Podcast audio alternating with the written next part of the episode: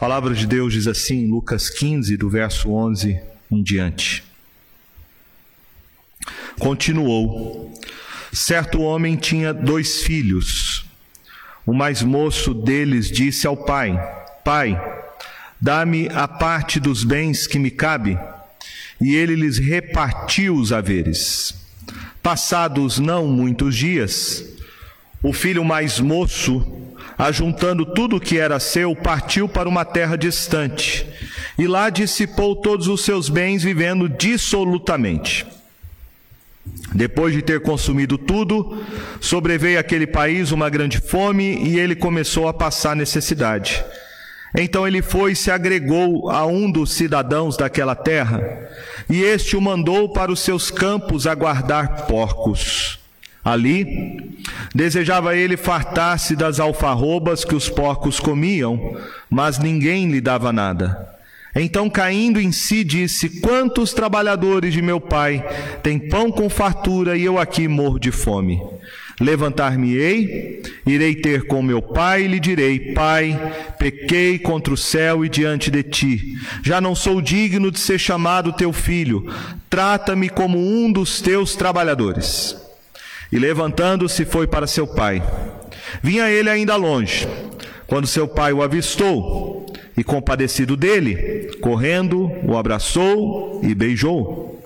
E o filho lhe disse: Pai, pequei contra o céu e diante de ti, já não sou digno de ser chamado teu filho.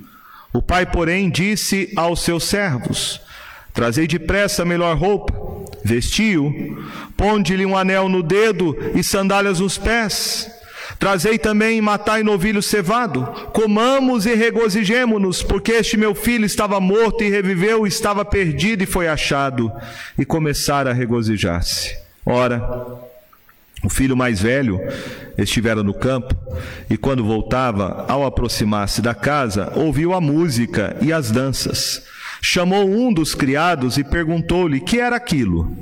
E ele informou: Veio teu irmão e teu pai mandou matar o novilho cevado, porque o recuperou com saúde.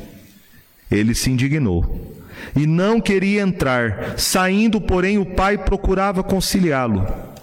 Mas ele respondeu a seu pai: Há tantos anos que te sirvo sem jamais transgredir uma ordem tua, e nunca me deste um cabrito sequer para alegrar-me com os meus amigos.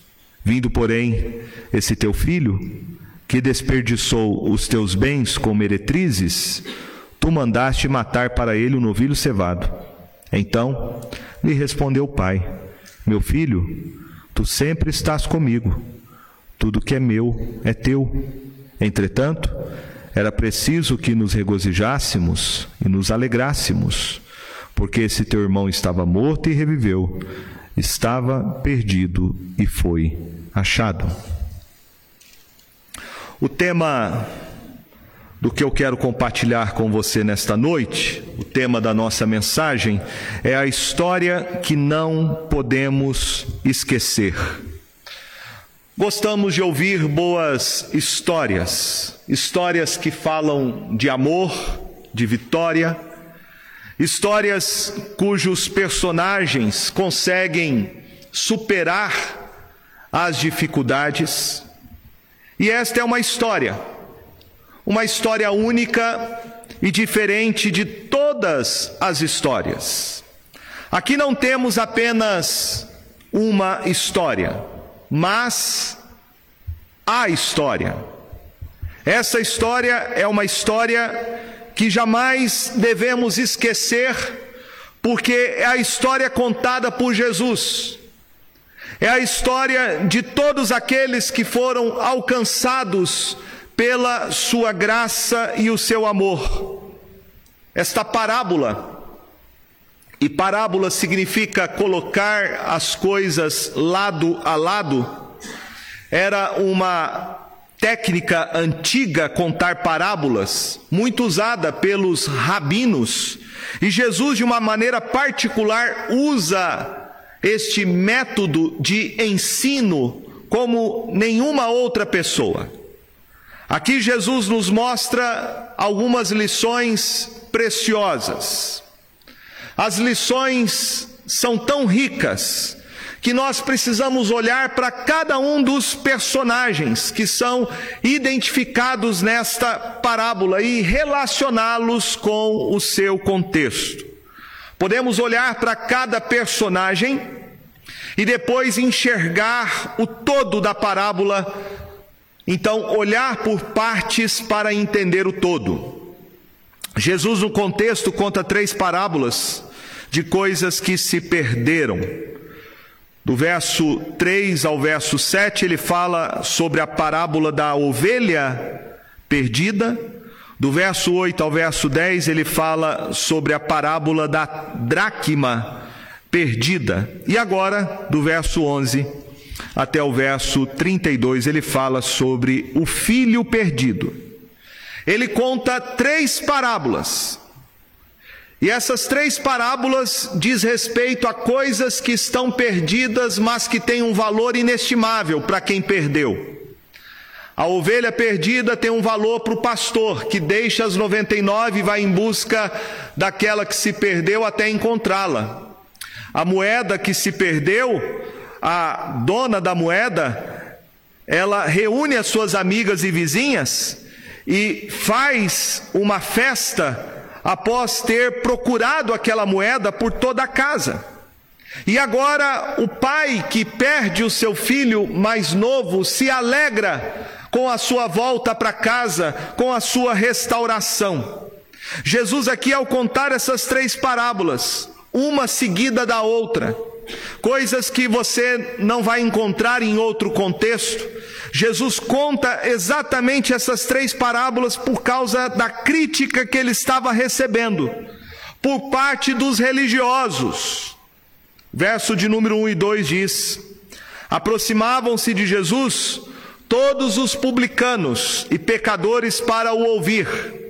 E murmuravam os fariseus e os escribas, dizendo: Este recebe pecadores e come com eles. Então a crítica de Jesus, a crítica que era feita contra ele, era que Jesus estava não somente recebendo, mas comendo, o que é para um judeu um escândalo, porque não era com qualquer pessoa que um judeu sentava para dividir o pão. E era um escândalo para os fariseus e escribas ver que Jesus recebia pecadores e comia com os publicanos. Nós temos aqui duas categorias de pessoas. Os publicanos eram os cobradores do Império Romano.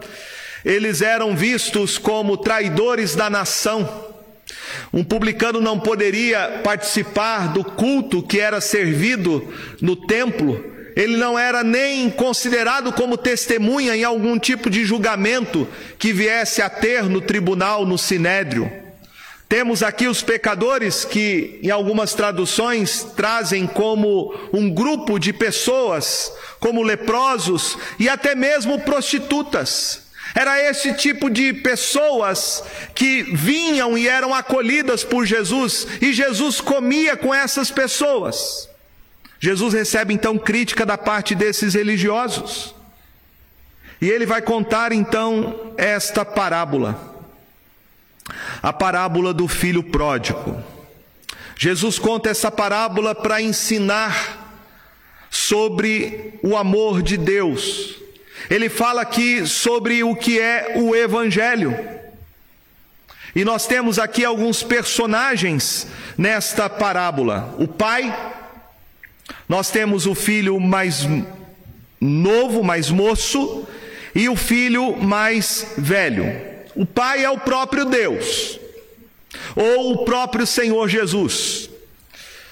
O filho mais novo, aquele que se perde, o filho rebelde, diz respeito aos publicanos e pecadores. E o filho mais velho, ele representa os escribas e fariseus. Então quero olhar para essa parábola, olhar para cada personagem e a gente poder então aprender algumas lições sobre essa história que nós não podemos esquecer. Em primeiro lugar, o filho mais novo.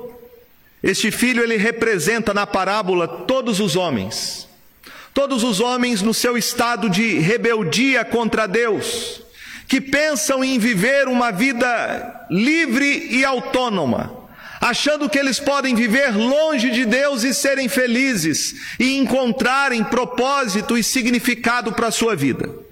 Nós vemos aqui quão enganoso é a rebeldia do coração do homem. O filho mais jovem, ele se cansou de ficar em casa. E muitos filhos pensam assim. Eles imaginam que viver longe da casa da sua família seria viver uma vida livre, viver uma vida de autonomia traria uma certa alegria e independência, que não poderia ser feliz ou livre estando vivendo na casa do pai. Ele estava convicto disso, que ao ficar sozinho, e longe dos olhos do seu pai, embora aqui na parábola não seja mencionado a figura da mãe, mas ele poderia fazer o que bem quisesse. E essa liberdade, essa autonomia, o faria uma pessoa feliz e realizada. Ele pensava que poderia construir sua própria felicidade longe da casa do seu pai. Ele pensava que seria mais feliz longe do relacionamento paterno. Naturalmente, para a realização do seu plano de felicidade, ele precisava de dinheiro. Provavelmente ele sabia, segundo a lei, Deuteronômio capítulo 21, verso 17, que ele teria um terço da herança paterna mas ele teria quando seu pai morresse. Ele, porém, queria a porção agora. Ele não queria esperar. Às vezes, um pai poderia, segundo a lei e a tradição, fazer algumas doações para os seus filhos enquanto ele ainda estava vivo. Mas ele não estava satisfeito com uma doação, uma espécie de mesada. Ele queria a porção inteira, ele queria parte da sua herança, e queria naquela hora. Ele sabia que repartir a herança significava que toda a propriedade teria que ser dividida. Era uma grande porção de bens, de gado, de coisas que teriam que ser liquidadas. E isso traria prejuízo certamente para os negócios do seu pai. Você não recebe uma herança enquanto seus pais ainda estão vivos. Então imagine aqui a dor. Quando o pai ouviu do seu filho mais moço: Pai, dá-me a parte dos bens que me cabe. Imagine a dor desse pai. Este filho certamente já vivia longe dos afetos do seu pai dentro da casa. Eu creio que este pedido revelava apenas o que já se passava dentro dele e de como a relação dentro da casa já era uma relação fria, distante.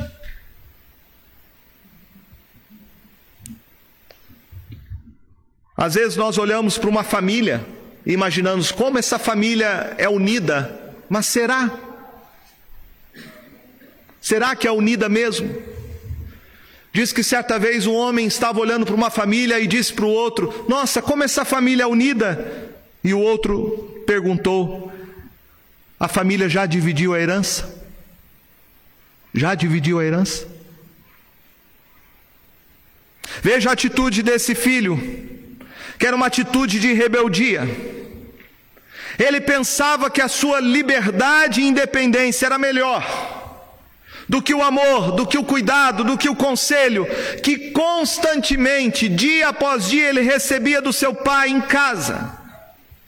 E aqui está a ilustração do que nós representamos como este filho mais moço na parábola. Eu e você somos este filho mais moço, porque todos os homens pensam como ele, Este jovem imaturo, inconsequente, ele reflete a condição do coração de todos os homens na sua rebeldia contra Deus. O homem, por causa do seu pecado, ele pensa que não precisa de Deus. O homem rejeita a Deus naturalmente. O homem é inimigo de Deus e ele pensa que ele pode ser feliz do seu jeito, da sua maneira. Este jovem pensava que ele poderia construir a sua felicidade longe da casa do pai. Assim é o homem. Ele acha que ele pode ser feliz, que ele pode construir a sua própria felicidade, que ele pode encontrar respostas para o seu próprio coração, longe de Deus, que ele não precisa de Deus. Mas não importa quão gravemente e quão doloroso para o seu pai foi ouvir o pedido deste filho, um pedido tão irracional e inconsequente. O texto fala que o pai simplesmente repartiu os haveres. Atendeu, ele cedeu. Ele deu para o filho um terço da propriedade convertida em dinheiro ele entregou ao filho mais novo o que era a parte da sua herança, deixando os dois terços para o filho mais velho. Então a primeira lição fala sobre isso na parábola. Ela trata da rebeldia do coração do homem. Quando eu olho para esse filho mais novo, inconsequente, rebelde nas suas atitudes, eu estou enxergando a natureza humana os publicanos e pecadores, eles eram isso. Os homens se comportam dessa maneira, dessa forma em relação a Deus. E aí temos a segunda lição. E a segunda lição dessa história que não podemos esquecer, ela descreve o desastre que é quando o homem tenta viver longe de Deus. Porque o caminho do homem em busca desta realização, o homem que quer viver ou acha que pode viver de maneira autônoma e independente, esse caminho do pecado, ele é sedutor, ele é enganoso e ele é destruidor. O texto diz: Passados não muitos dias, o filho mais moço, verso 13 ajuntando tudo o que era seu, partiu para uma terra distante. Nós não temos aqui nesta parábola retratada por Jesus o caso de um jovem orgulhoso. Note aqui que ele foi para um país distante. Ele está sendo rebelde, além de ter orgulho, mas rebelde. Ele queria viver o mais longe possível da casa do pai. E o texto diz que lá ele dissipou todos os seus bens, vivendo dissolutamente. É por isso que tem esse nome, parábola do filho pródigo. Pródigo diz respeito ao comportamento que ele teve. Pródigo significa alguém inconsequente, um esbanjador, perdulário. Ele gastou e viveu de uma forma intensa, ele fez tudo o que ele pensava, ele gastou mais do que ele precisava. Ele foi um jovem tolo, irresponsável, porque primeiro ele juntou tudo que tinha, sem deixar nada para o caso do seu plano, não ter um bom resultado e ele ter que voltar para casa, ou seja, ele não tinha, ele não pensou num plano B. Ele não pensou nisso. Ele achou que ia dar certo tudo que ele tinha planejado. E agora, além disso, ele gasta todo o dinheiro de maneira torta, sem nenhuma sabedoria. Ele gasta com prostitutas, ele gasta com seus amigos em festas, em prazeres. até ele perder tudo. E novamente nós vemos que este é o comportamento do homem. Um homem longe de Deus vive desse jeito. Um homem deste jeito, ele vive, ele quer pagar para ver, né? Ele quer pagar para ver. Ele não importa com o dia de amanhã, com as consequências das suas atitudes. Ele acha que tudo no final dá um jeito, se resolve, e não é bem assim. Um homem longe de Deus cria ídolos para o seu próprio coração. E como diz a Bíblia, um abismo chama outro abismo. As decisões que uma pessoa toma longe de Deus parecem ser corretas aos seus olhos, mas são caminhos de morte. Ele anda pelo caminho largo, espaçoso, mas este caminho no final o leva à ruína e perdição. Ele acha que nada vai acontecer, mas a conta chega, a fatura vem. Billy Graham tem uma frase que ele diz que toda vez que um homem pensa em navegar para longe de Deus, o diabo sempre tem um barco pronto. E veja que a coisa vai de mal a pior. O verso 14, 14 diz: Depois de ter consumido tudo, sobreveio àquele país uma grande fome e ele começou a passar necessidade. O dinheiro acabou. E a fome chegou. Ele foi pego pela sua inconsequência. Ele não imaginava o que poderia acontecer, porque o homem pensa que ele tem o controle das coisas, mas ele não tem. Você não sabe o dia de amanhã. E o imprevisto da providência divina o alcançou. O juízo não demorou muito. E logo o juízo de Deus apanhou este homem na sua rebeldia. A fatura da sua rebeldia contra o seu pai chegou e cobrou pesadamente juros e correções. A crise não veio apenas no lugar onde ele estava, mas o texto diz que a crise veio ao país inteiro. Grande recessão econômica. Agora ele não tem para quem recorrer, porque os amigos e mulheres o deixaram, o abandonaram.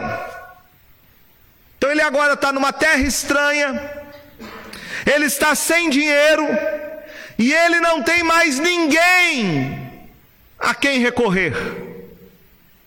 As festas, as alegrias, as orgias, os prazeres acabaram. E agora ele está em solidão e desespero. Ele não tem nada e ele não tem mais ninguém. O texto diz o verso 15: então, ele foi, se agregou a um dos cidadãos daquela terra, e este o mandou para os seus campos a guardar porcos. Imagina, o filho de um fazendeiro, rico, agora vai alimentar porcos, que na cultura judaica era o pior tipo de trabalho. Era um trabalho considerado imundo. O judeu tinha um ditado que ele dizia: que a maldição caia sobre o homem que cuida de porcos. Este era o ditado popular. Então, maldição era o que esse jovem estava recebendo, por causa da sua rebeldia, por causa do seu pecado, e, eu, e o pecado ele tem um preço que às vezes o homem não imagina, se engana, acha que vai dar um jeito nas coisas e não. O pecado tem consequências, ele tem um preço, e este homem agora está colhendo o que ele plantou. O que ele plantou. O texto fala que ali, no verso 16, desejava ele fartar-se das alfarrobas que os porcos comiam, mas ninguém lhe dava nada. Então, além de estar num trabalho que era o pior de todos, visto como degradante, uma maldição, ele estava sendo humilhado e agora ele passa fome. Ele tinha fome o tempo todo. E ele tinha tanta fome que o estômago dele reclamava que ele precisava comer alguma coisa, na verdade, qualquer coisa. E os porcos comiam alfarrobas. Ele desejava comer o que os porcos comia. Ninguém lhe dava nada. Meus irmãos, a Bíblia diz que o salário do pecado é a morte. E o que Jesus, e veja que Jesus aqui nessa parábola, ele não alivia a condição do homem. Ele não alivia ele mostra para a gente quão degradante é o pecado do homem, quão terrível é as consequências que ele traz. As consequências que ele traz para a vida de uma pessoa que quer viver longe de Deus, em desobediência a Deus. O pecado traz consequências sim, cicatrizes, marcas, sofrimentos. Então, se você pensa que você pode pagar para ver o que vai acontecer com a sua vida longe de Deus, tome cuidado. Não se engane, diz Paulo, não zombe de Deus, não ria de Deus, não brinque com Deus, porque aquilo que o homem semear, isso também ele ceifará. E a conta do pecado, ela é dolorosa. Ela é muito dolorosa. Agora a humilhação e a fome vêm sobre ele. E por causa disso ele sente saudade de casa. O verso de número 17 diz: Então, caindo em si, disse: Quantos trabalhadores de meu pai têm pão com fartura e eu aqui morro de fome é no meio da sua miséria. E às vezes é necessário isso, né? Tem gente que se arrepende dos seus pecados, às vezes sendo exortado. Não precisa de sofrimento. Mas tem gente que não. Tem gente que às vezes só vai se voltar para Cristo quando sofrer. Quando perder tudo quando perder os amigos, quando perder o dinheiro, quando perder os seus bens. E é isso que acontece com esse jovem rebelde. É ali que ele se sente sozinho, abandonado, sem ninguém. Quando diz o texto aí que ele caiu em si, significa quando ele voltou a si mesmo. Quando ele começou a pensar, a refletir tudo o que havia acontecido desde o momento que ele saiu da casa do seu pai. Ele começou a pensar nas suas decisões erradas, nas suas escolhas erradas, e o que tudo isso trouxe para a vida dele, qual foi a consequência disso. E ele faz então uma reflexão, certamente prolongada, em que ele percebeu o fato de que, inclusive, a condição dos empregados da casa do seu pai eram muito melhores e superiores do que a sua própria condição. Porque ele se refere aqui aos trabalhadores do seu pai. Ele fala: os trabalhadores do meu pai têm pão com fartura.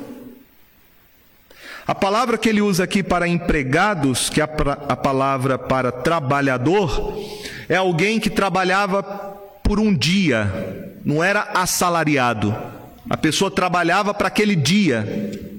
Então ele está dizendo: olha, esses trabalhadores que são contratados pelo meu pai, que trabalham por dia, vivem melhor do que eu. E tudo isso é por causa da minha rebeldia, tudo isso porque eu resolvi deixar a casa do Pai e tentar construir a minha própria felicidade, tentar construir o meu próprio caminho, tentar achar o próprio sentido para minha vida por mim mesmo. Então ele toma uma decisão. Levantar-me-ei, verso 18. Irei ter com meu pai e lhe direi: Pai, pequei contra o céu e diante de ti, já não sou digno de ser chamado teu filho. Trata-me como um dos teus trabalhadores. Qual é a conclusão que ele chegou sobre a decisão de abandonar a casa do seu pai? Fui inconsequente?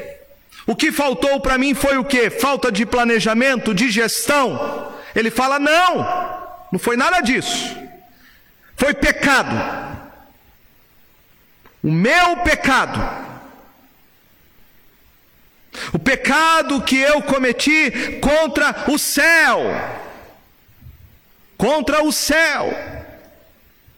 E contra o céu significa o pecado que eu cometi contra Deus. Porque às vezes o hebreu substituía a palavra Deus pelo céu para não pronunciar o nome de Deus.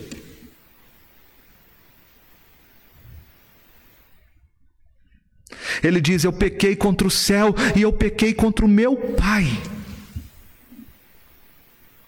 Eu fui rebelde. Eu fui egoísta. Eu fui ingrato. E eu não tenho mais direito de ser chamado teu filho. E eu vou dizer para o meu pai: eu pequei. Trata-me como um dos teus trabalhadores. O que este jovem aqui experimentou? Ele experimentou aquilo que todo homem tem que experimentar se quiser uma mudança de vida: arrependimento. Arrependimento. Aqui nós temos características do que é o verdadeiro arrependimento. Arrependimento não é remorso. Não foi isso que ele teve. Arrependimento é consciência do pecado, tristeza pelo pecado, mas decisão de abandonar o pecado. Isso é arrependimento. Se você diz que está arrependido e não abandona o pecado, você não se arrependeu. Você teve um remorso, um sentimento de culpa, mas não de libertação do pecado. Arrependimento é dar a meia volta. E foi isso que ele experimentou. Jesus aqui está contando esta parábola para explicar exatamente aquela crítica dos fariseus e escribas que estava acusando Jesus de receber e comer com publicanos e pecadores. A resposta de Jesus, usando essa história, é de que os homens podem mudar. Você não pode ser refém dos seus erros. Você não é vítima dos seus pecados. Você pode mudar. As coisas podem ser diferentes na sua vida, na sua história. Se você de fato se arrepender dos seus pecados, há uma chance de reconstruir a sua vida. Por mais terrível que ela tenha sido no passado, por mais sombrio que seja a sua história, os seus pecados, um homem arrependido aos pés de Cristo pode ser uma nova criatura. As outras parábolas que Jesus contou da ovelha e da dracma perdida, elas falam do pai indo ao encontro, né? O pastor indo atrás da ovelha que se perdeu e a mulher procurando a moeda perdida dentro de casa. Mas aqui é diferente, porque aqui Jesus está mostrando o que acontece subjetivamente quando alguém que estava perdido é achado. Quando é que há uma mudança na vida de uma pessoa? É quando ela se arrepende dos seus pecados. Diz o apóstolo Paulo em 2 Coríntios 7,10: Porque a tristeza, segundo Deus, produz arrependimento para a salvação, que a ninguém traz pesar, mas a tristeza do mundo produz morte. Veja que o texto fala de uma tristeza produzida por Deus. Então, nem toda tristeza é ruim. Se ela vem de Deus, ela é boa. Se ela vem de Deus, é para fazer com que a gente abandone os nossos caminhos errados, que a gente abandone o pecado, que a gente se volte para Deus. E é isso que aconteceu. O verso 20 diz: E levantando-se, foi para seu pai. Então nós aprendemos até aqui, primeiro, a atitude do homem na sua rebeldia, as consequências que o pecado traz e o ponto de mudança, que é o arrependimento. Agora, na parábola, nós vamos ter a figura do pai. E na figura do Pai a gente vê este amor de Deus que é incondicional. Deus que ama pecadores quando eles se arrependem dos seus pecados. Em primeiro lugar, este amor é um amor que procura e um amor que espera a volta do pecador arrependido. O texto diz, o verso 20: Vinha ele ainda longe quando seu pai o avistou e, compadecido dele, correndo, o abraçou e beijou. Então, o amor de Deus não é um amor passivo, mas é ativo. É Deus que vai em busca do homem quando ele se arrepende. É Deus quem vai em busca do homem que está perdido. É Deus quem toma a iniciativa da reconciliação. É Ele quem procura. É Ele quem recebe o homem de braços abertos. É Deus que em Cristo está reconciliando consigo o mundo e tudo procede de Deus. Em segundo lugar, este amor do Pai é um amor que perdoa, não é um amor apenas que vai em busca e reconcilia, mas é um amor que restaura o que estava perdido. Veja que o filho pródigo ele não foi recebido de volta como um escravo, mas como filho. O pai corre ao seu encontro, o abraça e o beija. Isto era um certo constrangimento. Aqueles que viveram no passado sabem que os pais não faziam isso. Era muito difícil um pai mais antigo fazer isso, abraçar o filho, beijar o filho. E esse pai aqui faz isso, ele vai correndo não sente vergonha, não sente constrangimento, usando aquelas roupas, né? Aquelas túnicas, quem sabe levantando elas, mostrando até parte do seu corpo, que era um constrangimento. Ele não se importa com nada disso, ele vai em busca desse filho que se arrependeu, que está voltando para casa. Aquele pai certamente todos os dias olhava para aquele caminho, para aquele dia que o filho deu as costas para tudo levou a sua parte da herança para viver de maneira dissoluta e irresponsável, e quem sabe o pai ia para toda, todos os dias para aquele caminho, para o final da tarde, para ver se o filho iria um dia retornar. Até que um dia isso aconteceu. É o pai que vai ao encontro dele, não é o filho. O filho fica constrangido. E o filho, logo constrangido, diz: Verso 21: Pai, pequei contra o céu e diante de ti não sou digno de ser chamado teu filho. E o pai já interrompe aquilo. Não que o pai não queria ouvir a confissão do filho, porque ele ouviu, mas o pai sabia que o filho estava arrependido. E o filho precisava colocar essa culpa para fora pela confissão. Mas o pai diz, verso 22: Disse aos seus servos: Trazei depressa a melhor roupa, vestiu, ponde um anel no dedo e sandálias nos pés. Aqui está o símbolo da época, que era demonstração de restauração da condição do filho como filho e não como empregado. Três coisas: vestes novas, sandálias nos pés e anel no dedo. O que o pai está demonstrando é: eu vou te tratar e vou te considerar como filho. Você sempre foi meu filho. Eu não vou te tratar e nem te considerar como um dos meus trabalhadores ou empregados. O pai aqui está demonstrando que o perdão dele é verdadeiro, é real. E a restauração para quem está arrependido é completa. O apóstolo Paulo fala sobre isso, sobre essa obra de Deus que nos restaura e nos reconcilia com ele, em 2 Coríntios capítulo 5. E no verso 19 ao verso 21 ele diz assim: A saber, que Deus estava em Cristo reconciliando consigo o mundo, não imputando aos homens as suas transgressões e nos confiou a palavra da reconciliação. De sorte que somos embaixadores em nome de Cristo, como se Deus exortasse por nosso intermédio.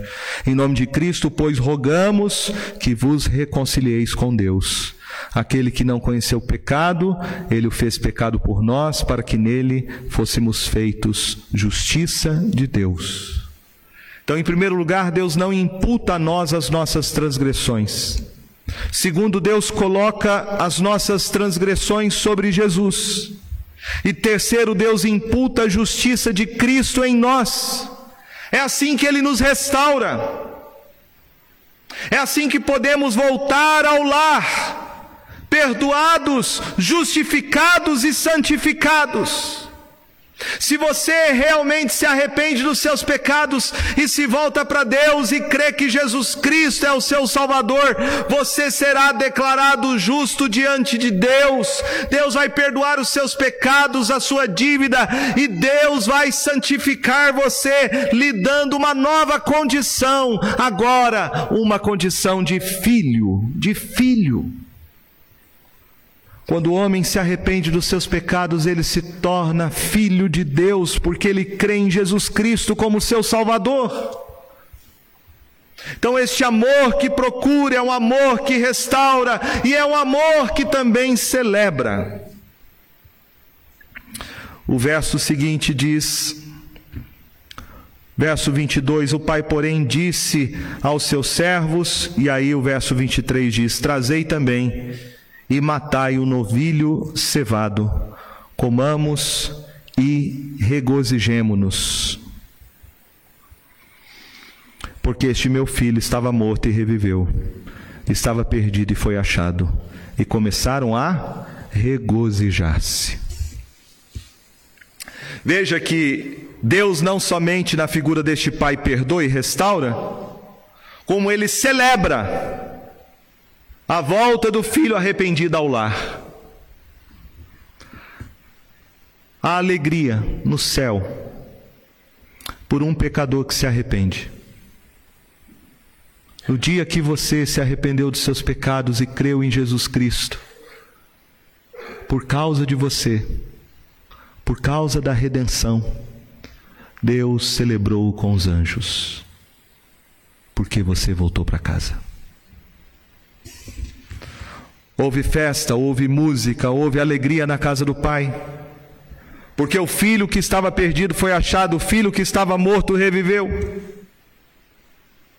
Deus se alegra quando filhos pródigos voltam para casa. Deus celebra e celebra com entusiasmo quando pecadores se arrependem e creem em Jesus Cristo. Os anjos comemoram a chegada dos pródigos ao lar paterno. Deus tem prazer na misericórdia.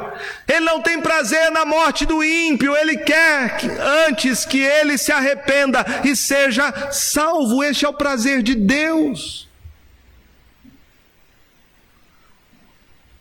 Deus tem prazer na misericórdia, ele se deleita na salvação dos perdidos.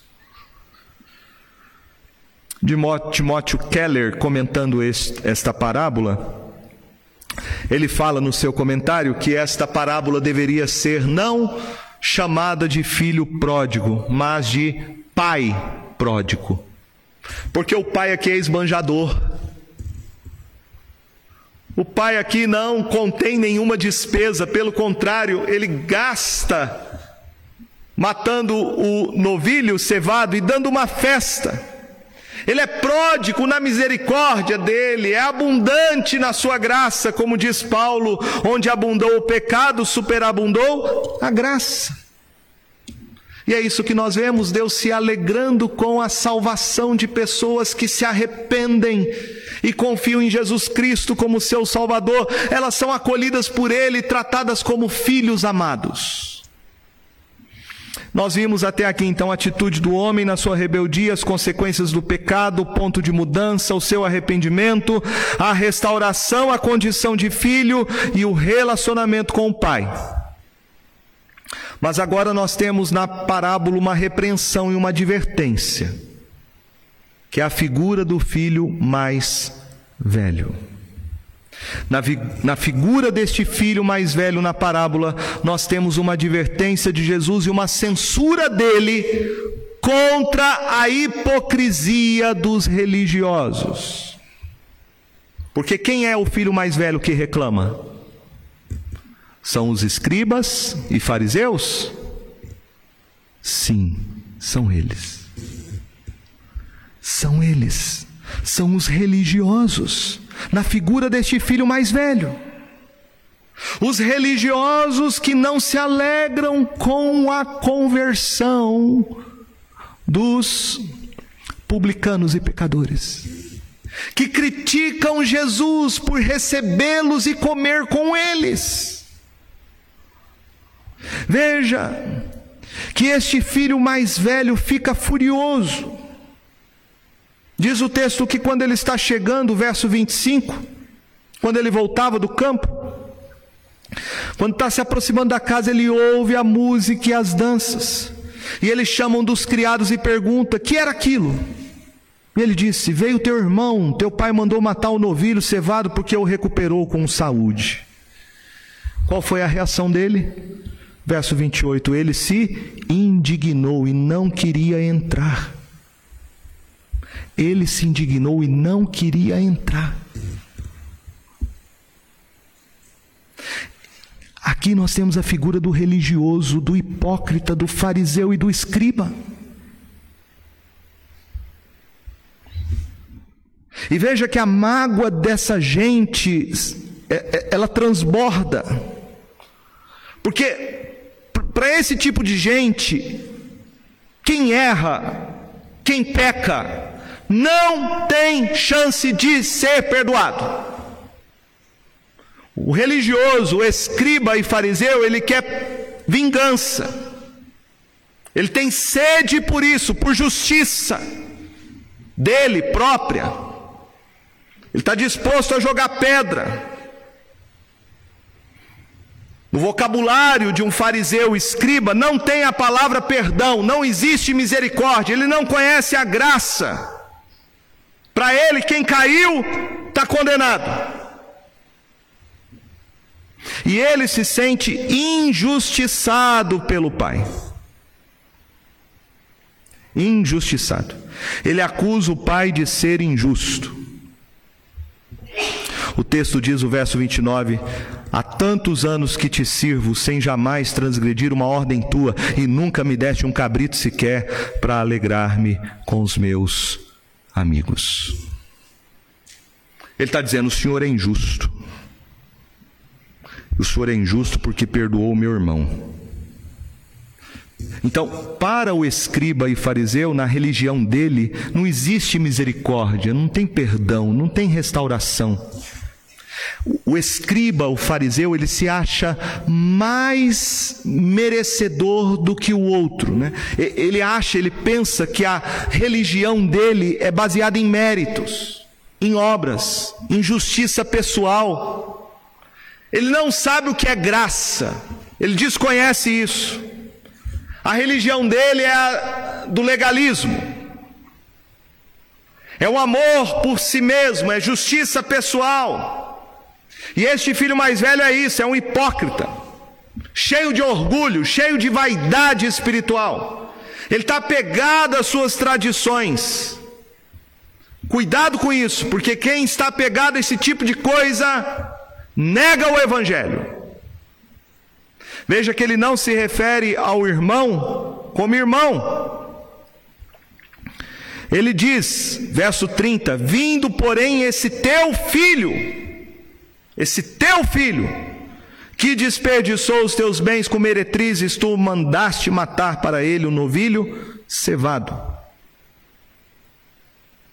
A Bíblia diz que quem não ama o seu irmão está em trevas, não conhece o amor, e ele está mergulhado nesse ressentimento, porque ele olha para o irmão, que ele não chama de irmão, como um rival, um concorrente, e ele tem ódio dele.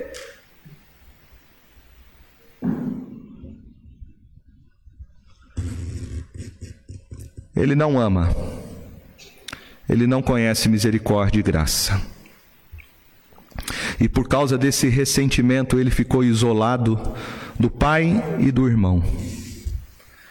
É isso que acontece quando uma pessoa guarda mágoas no coração, ressentimentos. Por isso que a Bíblia nos exorta, meus irmãos, para tomarmos muito cuidado com a amargura, porque ela vai se tornando uma planta, uma raiz que causa entre nós divisão e nos separa e nos aparta da graça de Deus. Cuidado com a amargura e ressentimento. Você vai ficando uma pessoa rancorosa, cheia de justiça própria, julgando todo mundo, se achando melhor do que os outros. Cuidado com isso. Ele não quer entrar dentro da casa. O pai tenta conciliá-lo, diz o verso de número 28. Mas ele não quer saber. Aqui nós vemos, meus irmãos, quantas pessoas às vezes estão dentro da igreja, mas nunca nasceram de novo dentro da igreja, mas são religiosos, são fariseus, são escribas, cheios de orgulho próprio. Criticam as pessoas que estão perdidas lá fora, apontam um dedo para todo mundo, julga todo mundo, mas está perdido dentro da igreja.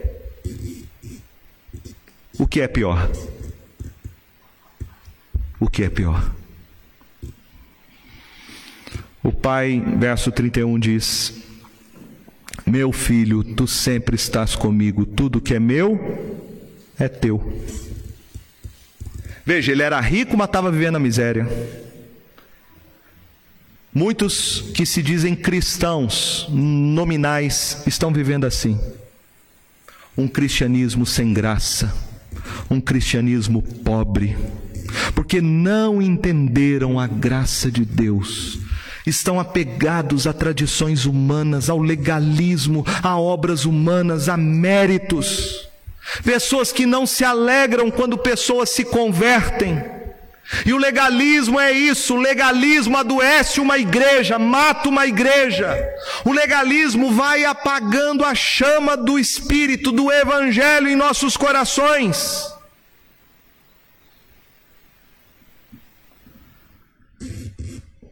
O mesmo pai que saiu ao encontro do filho pródigo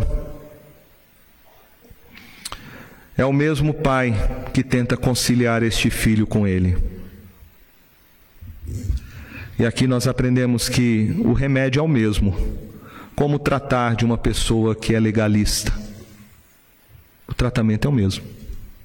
Tem que se arrepender do seu legalismo, se arrepender do seu orgulho, da sua vaidade e confessar isso se arrepender, abandonar isso. Parece que essa história, meus irmãos, ela termina sem acabar. Porque o texto não fala o que aconteceu com este filho mais velho, não fala que ele se arrependeu do seu orgulho. Simplesmente diz que o pai respondeu para ele no verso 32: era preciso que nos regozijássemos e nos alegrássemos, porque esse teu irmão estava morto e reviveu, estava perdido e foi achado. É a resposta do pai para ele. Mas não fala que ele se arrependeu do orgulho e que aceitou a volta do seu irmão mais novo para casa. Parece que Jesus quer deixar mesmo em suspense isso. mostrando quão grave é e quão perigoso é a hipocrisia. Por isso que ele disse certa vez para os seus discípulos: cuidado com o fermento dos fariseus, que é a hipocrisia. Quando é que a gente se torna um fariseu ou está se tornando? É quando a gente está preocupado mais com estruturas, com prédio, com tradições, com formas, com regras humanas, do que com pessoas. Se você é uma pessoa que fica olhando para os outros, apontando os outros, sempre julgando as pessoas e se esquece de quem você é, cuidado. Cuidado. Cuidado, porque você está se tornando um fariseu escriba. Cuidado. Eu quero terminar citando aqui uma frase de um pastor, um evangelista chamado Paul Washer um conhecido pregador, uma frase que ele sempre cita para os seus três filhos. E ele diz assim: Tudo que você pode ver vai apodrecer e terminar. Todo título que você conquistar será perdido. Toda glória que você receber dos homens irá transformar em nada. Viva por aquilo que é eterno Viva por aquele que morreu por você. Isso é o Evangelho. E o Evangelho deve controlar sua vida, ser sua vida e ser aquilo que você mais deseja. Nós temos que nos lembrar, meus irmãos, todos os dias dessa história, porque essa é a nossa história. Essa é a nossa história. Nós somos este filho mais novo, perdidos. E nós temos que nos arrepender dos nossos pecados e crer em Jesus Cristo como único Senhor e Salvador. E eu quero dizer para você nessa noite: se você acha que você poderia viver longe de Deus e ser feliz, e encontrar sentido e propósito para a sua vida, e você agora se vê numa situação terrível de culpa do seu pecado, você está colhendo o que plantou. Há como mudar isso? E você pode mudar se você se arrepender. Arrependa-se desses ídolos do coração. Volte-se para Jesus Cristo nessa noite, porque quando você se arrepender, Deus é rico em perdoar. Ele vai restaurar você, Ele vai tratar você como filho, e Ele vai dar uma festa no céu por você se arrepender e entregar sua vida a Jesus Cristo. Volte-se para Ele. Mas também essa história é uma história que deve lembrar a gente todos os dias, porque é a história do Evangelho. E nós devemos então guardar o nosso coração da hipocrisia. Peça a Deus para você nunca esquecer o Evangelho, nunca esquecer quem você era, nunca esquecer o que Deus fez por você em Cristo Jesus, sem você ter nenhum merecimento. Peça a Deus que nunca deixe você esquecer a graça. John Newton, ele disse uma frase que ele fala assim: Eu não sou o que eu deveria ser eu não sou o que eu quero ser. Eu não sou o que eu espero ser. Contudo, eu não sou o que eu costumava ser. E pela graça de Deus, eu sou o que eu sou. É a graça. Somente a graça de Jesus, que é suficiente para nós. Que nunca venhamos esquecer disso. Amém?